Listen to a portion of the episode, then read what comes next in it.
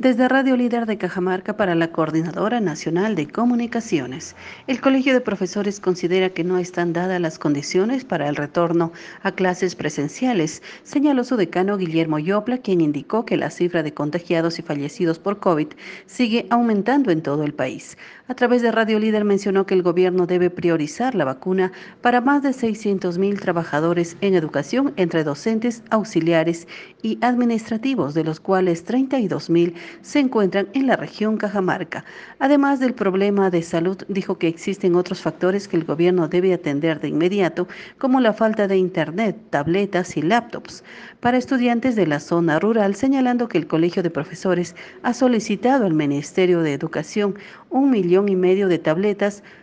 para los estudiantes en todo el país. Desde Radio Líder de Cajamarca para la Coordinadora Nacional de Comunicaciones informó Cecilia Machuca.